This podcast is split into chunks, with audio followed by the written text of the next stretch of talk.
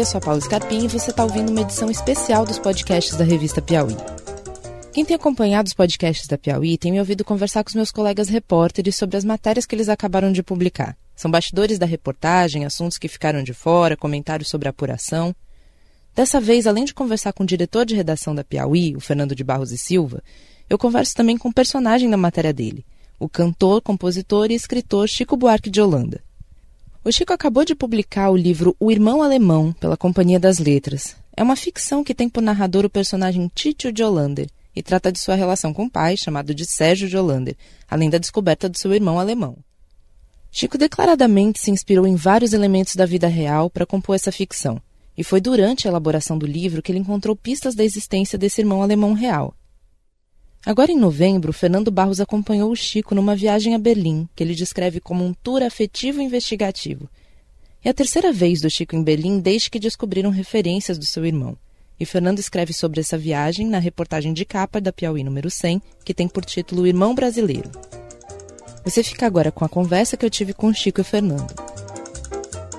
É, primeiro eu queria começar é, essa conversa pedindo para você contar um pouquinho como foram esses últimos anos, essa, essa, esse interesse pelo seu irmão alemão e como que a ficção e a realidade se entremearam um pouco na sua vida.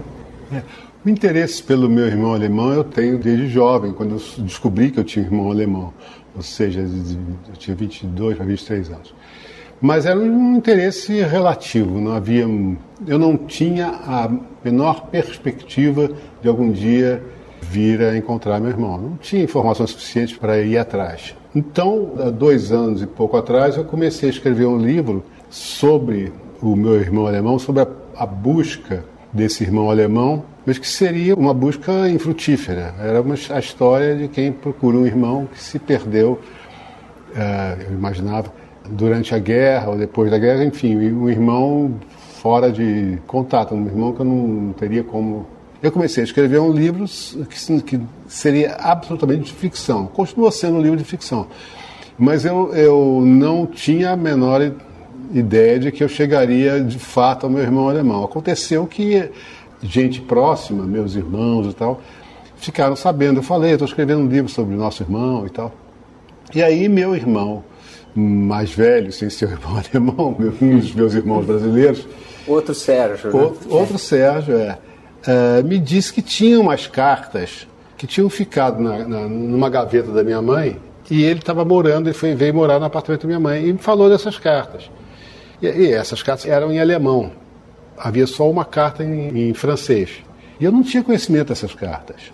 Aí eu, eu mandei as cartas em alemão para a Companhia das Letras, para fazer uma tradução. Imediatamente eu li a carta em francês e fiquei surpreso de saber que meu filho tinha, meu irmão, meu irmão tinha sido entregue para adoção. É uma coisa que nunca foi dita lá em casa. E aí vieram uh, em seguida os, as traduções das outras cartas, as cartas alemãs. Então, cartas que meu pai recebeu das autoridades alemãs e alguns rascunhos de cartas que ele mandou ou não mandou para essas mesmas autoridades. E há um, há um tempo aí que, que transcorre com uma, uma mudança de tom, porque as primeiras cartas são antes do nazismo, são antes de 33. Tanto a primeira carta que meu pai escreveu a eles em francês, quanto a, primeira e as, as primeiras cartas que ele recebeu via consulado, comunicando isso, de que meu irmão estava aos cuidados dos juizados menores, ou coisa similar. O conteúdo dessas cartas, o tom e o conteúdo são muito impressionantes, né? São impactantes. Eu queria que você falasse um pouco como é que isso na hora te impactou e qual é a sua hipótese, por que a sua mãe guardou durante tanto tempo essas cartas? Elas não estavam propriamente escondidas, pelo que você relatou. Né? Elas estavam lá numa gaveta é. e já que a gente está um pouco no âmbito das especulações, das hipóteses, por que você acha que sua mãe não, não deu sumiço? Ela gostaria de fato que essas cartas viessem a público, que você tivesse conhecimento depois que ela morresse, ou uma coisa. Que, como é que você. É estranho isso, porque não, é, ela evidentemente não quis uh, eliminar, ela poderia ter rasgado, queimado as cartas, dado um sumiço nelas, mas também não quis dar publicidade. Acho que ela deixou ao acaso. Uhum. Isso que é, é muito impressionante para mim eu estar escrevendo um livro, que eu estava escrevendo um livro de ficção, e no meio dessa, dessa, dessa escrita me caírem no colo essas cartas, que de certa forma desviam o curso do meu romance, de certa forma. Então, era um assunto quase tabu lá em casa, não se falava muito, então minha mãe não quis realmente que a gente soubesse dessas cartas, não quis divulgar isso em vida, mas ao mesmo tempo não, não quis eliminar essa história da, dessa vida e até a possibilidade de que alguém fosse atrás da, dessa história. Esse mecanismo é muito difícil de decifrar, porque claramente a minha mãe não, não, não tinha prazer em falar desse assunto. Não se falava desse assunto. Agora, esse é um assunto do qual ela tinha conhecimento desde antes de, de se casar com o seu pai. É, é. Eu sou por uma tia, irmã da minha mãe, e que um certo dia houve um rebuliço na casa lá onde minha mãe morava e, minha, e a irmã morava. Minha mãe, minha mãe era a irmã mais velha, de 10. Eles eram noivos, meu pai e minha mãe, e aí parecia aquele dia que não ia ter mais casamento. Um clima um, complicado de casa, eh, na casa deles, falando que, que talvez não houvesse mais casamento, porque meu pai revelou à minha mãe que tinha esse filho na Alemanha e que queria se casar com separação de bens. E aí isso estourou, caiu como uma bomba. Casar é, no regime de separação de bens naquele tempo era complicado, era mal visto e tal. E ao mesmo tempo ele não queria, que ele dizia, bom, se aparecer um dia esse meu filho, eu não quero que o, que, é, vamos dizer, o dote da minha mãe, que tinha mais dinheiro que ele, uhum. seja repartido entre os os futuros filhos, filhos do casal e esse filho fora do casamento.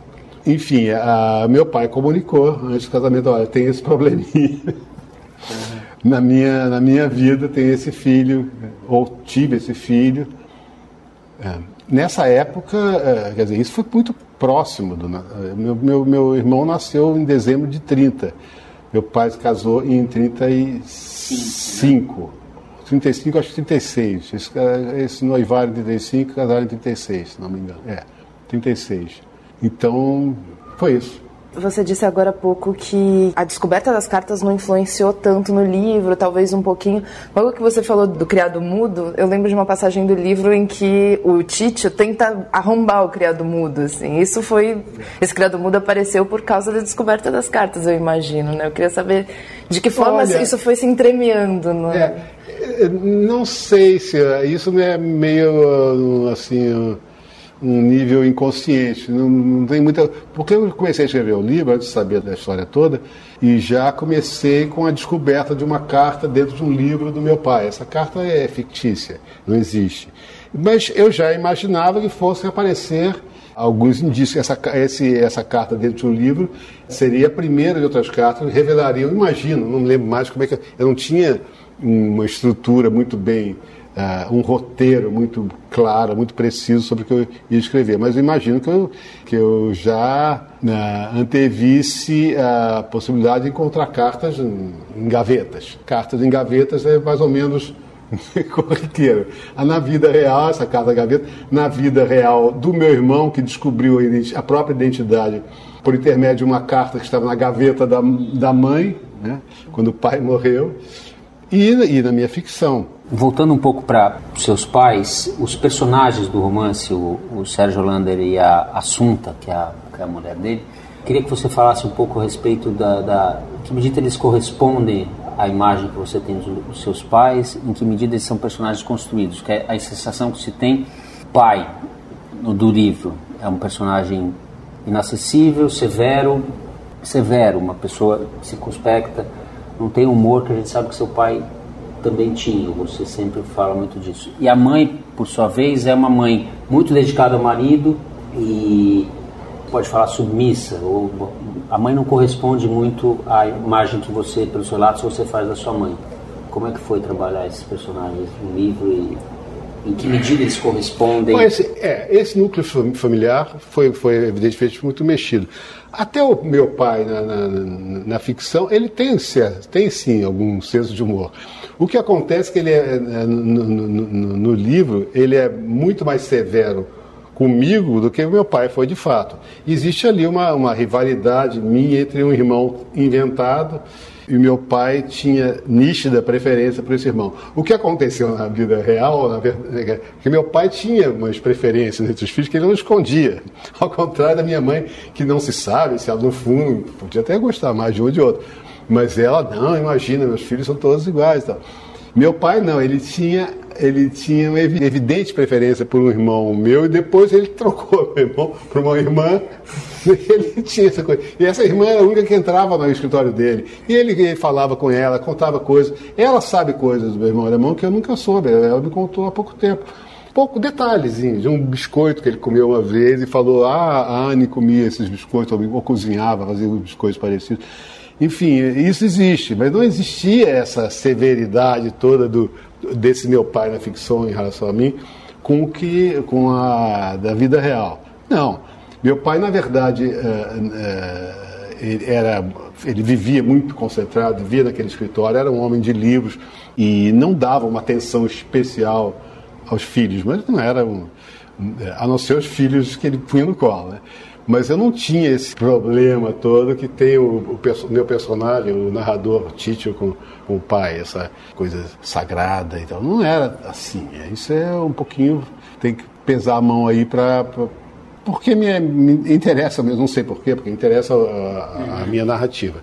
E a minha mãe também, ela, ela, ela tem bastante dessa, dessa mãe do livro na relação com meu pai. Só que a minha mãe, ao contrário dessa mãe italiana, ela tinha preocupações intelectuais, ela era uma mulher culta, uma mulher que lia muito e tal. E essa, essa mãe italiana não, é uma mãe mais, mais vamos dizer, telúrica, mais. mais hum. Agora, é, tinha um lado prático do dia a dia, da, da, de, de, cuidar da casa, de cuidar não só do, do marido como dos filhos, que é coincidente com. Os dois personagens são, a minha mãe real e a de ficção são similares. Tem um momento na reportagem que o Fernando Barros comenta que uma das suas preocupações durante a viagem era explicar para todo mundo que você tinha escrito um livro de ficção e não de reportagem.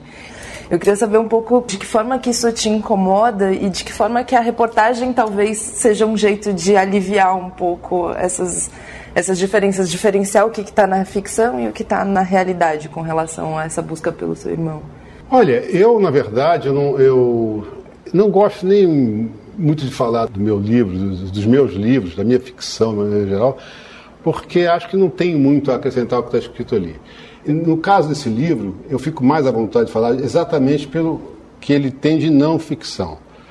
Agora, também não pretendo ficar destrinchando muito, eh, separando o que é ficção do que não é ficção, porque no, no livro está tudo muito mesclado. Então posso falar sobre o meu irmão alemão, sobre essa história que eu estou falando, como é que as cartas foram encontradas e tal, porque isso é a vida, é a vida real, é mais fácil de, de tratar. Ali onde a, a, a ficção se mistura com a, com a realidade, acho que não, não, é meu papel também ficar dividindo muito, porque até os, os leitores, eu acho interessante coisas que eu li sobre o livro, da, da, dessa confusão desses momentos. Por exemplo, o último capítulo é o capítulo que trata do meu encontro com a história do meu irmão alemão. Então as pessoas têm a impressão, às vezes, que ali é, é um relato quase realista, quando não é.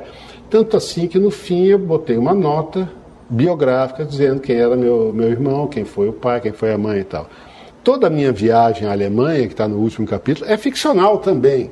Eu não quis separar, eu quis misturar, porque foi assim que me veio. Eu não sei porque, na verdade, eu sou péssimo. Eu quis que o Fernando uh, me ajudasse nisso de verdade, porque eu sou péssimo repórter. Eu, a primeira vez que eu fui, se não fosse a minha filha Silvia, eu não saberia metade do que eu soube. Talvez ela não é repórter, mas ela é mulher, e aconteceu de, de, de, esse encontro, esse primeiro encontro com a família, de serem mulher, é sobrinha, é a mulher, é a sobrinha neta. Tá? Então elas tinham sensibilidade para tocar em assuntos que eu não, coisas que eu não. Como é que ela pergunta uma coisa dessas? Eu tenho, eu tenho uma curiosidade sempre quando eu converso com algum entrevistado, depois de algum perfil que eu fiz, e agora nesse caso que eu tô com vocês dois aqui, de saber como você se sente sabendo que você está com um jornalista o tempo inteiro do seu lado e que tudo que você falar pode parar na reportagem, assim. Ah, mas aí eu, mas não pode ficar pensando nisso. Não Realmente, não. Eu já conheço o Fernando há bastante tempo, eu já tenho uma certa intimidade e posso tranquilamente esquecer que, se trata de um jornalista. Eu realmente não penso nisso, eu vou pensar que eu estou andando com um jornalista realmente complica. Complica. E, é, e para você, Fernando, você. Uma raça pouco confiável, né? e, e para você é, é, um pouco complicada essa relação de ao mesmo tempo se, se fazer invisível e fazer para a fonte poder ficar à vontade, mas ao mesmo tempo deixar claro que você está ali como jornalista também. É, não tem muita fórmula, né? Você pensa, quando você pensa, é um pouco. Você vai numa intuição, num automático, depende de uma relação de confiança ao mesmo tempo sabendo, o tempo todo o Chico estava sabendo que eu estava lá fazendo uma reportagem. Se você for confiar na Janet Malcolm, ou se você for dar crédito a Janet, levar o pé da letra, comprar pelo valor de face o que ela fala, no livro O Jornalista e o Assassino, ela começa, ela abre o livro dizendo todo jornalista que seja minimamente honesto, tenha a mínima consciência do que faz, sabe que sabe que o trabalho que faz é moralmente indefensável. É a primeira frase do livro. E a partir dali ela desenvolve o é, eu não concordo inteiramente, mas acho que isso deve ser com grão de sal. Ela tem, ela tem, ela tem certa razão. Agora é uma relação, enfim, se estabelece de confiança. Tem eventualmente alguma tensão. Nem tudo que você publica, o entrevistado ou o personagem está de acordo. Isso que eu acho que faz parte do jogo. Tem um momento em que, que você telefona para Silvia, que o Chico telefona para Silvia e que, ele, que você comenta, ah, a Córdula não quer falar, mas é porque o meu irmão era um mulherengo e ela fica preocupada disso sair na reportagem. É, né? Ela tem mais cuidado que eu. e eu, ah, deixa para lá, só tudo do campeonato, também nem sei o que dizer com isso. Você estava falando que esse relato é ficcional e na nossa viagem na, na Alemanha eu tinha a impressão muito que também como se você tivesse ainda um personagem de ficção, é, e como se fosse uma segunda natureza sua, ou a primeira natureza, não sei. É, como, não é como uma coisa estudada, mas como se você vivia situações, parecia que a gente estava num roteiro de um, de um filme, filme da realidade. Você escreveu o livro, a ficção acabou, e essa ficção incorporou parte da realidade que você tinha descoberto, parte das coisas que você já sabia. E agora a gente estava vivendo como se fosse uma segunda, você estivesse escrevendo outro livro ao vivo ali na Alemanha, com aqueles personagens todos, com a família que você encontrou. É, e, a, e, as cenas tinham muito desse aspecto mesmo, de, de não sei se meio onírico meio ficcional. É, eu tive muito essa impressão ao longo da viagem. Não sei se isso é uma coisa que você percebia, se é uma coisa. Você pode falar um pouquinho disso? Não? Faz sentido isso que eu falo? Faz. É é porque acho que na minha cabeça, eu estou falando que o meu livro mistura muito ficção e realidade, mas acho que na minha cabeça eu também ainda não soube separar muito a ficção da realidade. Então, quando eu vou à Alemanha, realmente, parece que eu estou entrando no meu livro. Muitas vezes aconteceu isso. Então essa história toda dessa família que eu fui encontrando e o do amigo do meu irmão, as histórias do meu irmão, elas estão para mim estão no universo de ficção ainda. Eu não consegui ainda me libertar inteiramente disso. E uma série de acasos, de, de coisas. Começa o grande primeiro acaso é o fato de meu irmão eh, descobrir que meu irmão viveu e que meu irmão foi um cantor. Meu irmão, ele era apresentador de televisão e tudo, mas ele, ele era um homem de música. Ele entrou no exército para participar, para fazer parte do coro do exército uh, alemão. Quer dizer, você descobrir que você teve um irmão e que o irmão, o irmão que você nunca imaginou que fosse descobrir, descobrir que você teve um irmão e que esse irmão tinha uma, uma, uma, uma profissão parecida com a sua, né? tinha uh, muito a ver com, com a minha família, que é toda muito musical. Isso é muito, muito forte, sabe?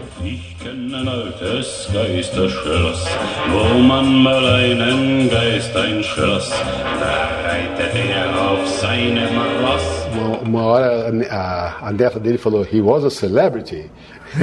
assim, eu acho curioso também o fato de você chegar lá e as pessoas conhecerem sua música. Então, é, é, são, é, são muitas intersecções que não existiriam se fosse uma pessoa comum chegando lá. E não tem essa relação que você chega e seu, sua sobrinha conhece sua música, né? Uma, é, conhece a Alguma banda. relação já havia ali. É, eu perguntei para a viúva.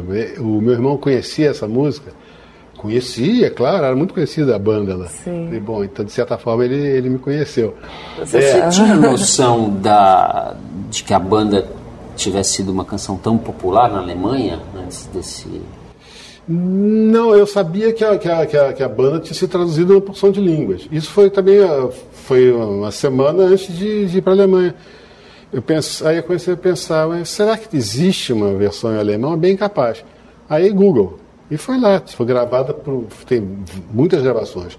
Mas fez sucesso com uma cantora francesa. A France Gall, né? É, é, sabe? France Gall. Não sei porquê, a cantora francesa gravou em alemão e fez um grande sucesso lá. Isso eu não sabia. Como é mesmo? É Zwei Apfelsinen? É. Zwei Apfelsinen in Haar. Und dann den Hüpf, Hüpf, Hüpf, agora eu perdi Ancas. Bananen, nananina, Foi um grande sucesso lá. E você ensaiou um pouquinho para cantar para eles? Assim? Não, quando eu cheguei lá no, no, no, no primeiro encontro, eu, eu, eu, eu, sondei, eu falei, Apfelsinen uh, is, means orange, yeah, yeah. and Apfelsinen im Haar. Aí os caras falaram, Apfelsinen im Haar. Aí já ia falar, mas eles já sabiam que a música era minha, perdeu um pouquinho da graça por isso. Eu, eu queria que eles eles tinham feito um Eles tinham feito também. uma pesquisa também, né? É dos dois lados. Eles tinham feito, é. Eles tinham gugado. Só a Mônica, viúva da, do, do, do, meu irmão, que não sabia que era minha. Aí, a, na, no jantar, a filha falou: essa música é dele. Ela, uh! Aí eu falei: uh, mas a letra não. Não é uma e música com a qual você se afeiçoa muito, assim. Não estaria na sua lista das 50 melhores do Chico Buarque, a banda. Não, estaria na lista, na lista das 50 piores. Você acabou de escutar mais um podcast da revista Piauí. Eu conversei com Fernando de Barros de Silva, diretor de redação da revista, e com o Chico Buarque de Holanda, personagem da matéria O Irmão Brasileiro, publicada na Piauí de número 100, já nas bancas. gepresste Banane, trägt Rosita seit heute zu einem Kokosnussglas. Ja, sicher noch dieses Jahr, das kann man heute schon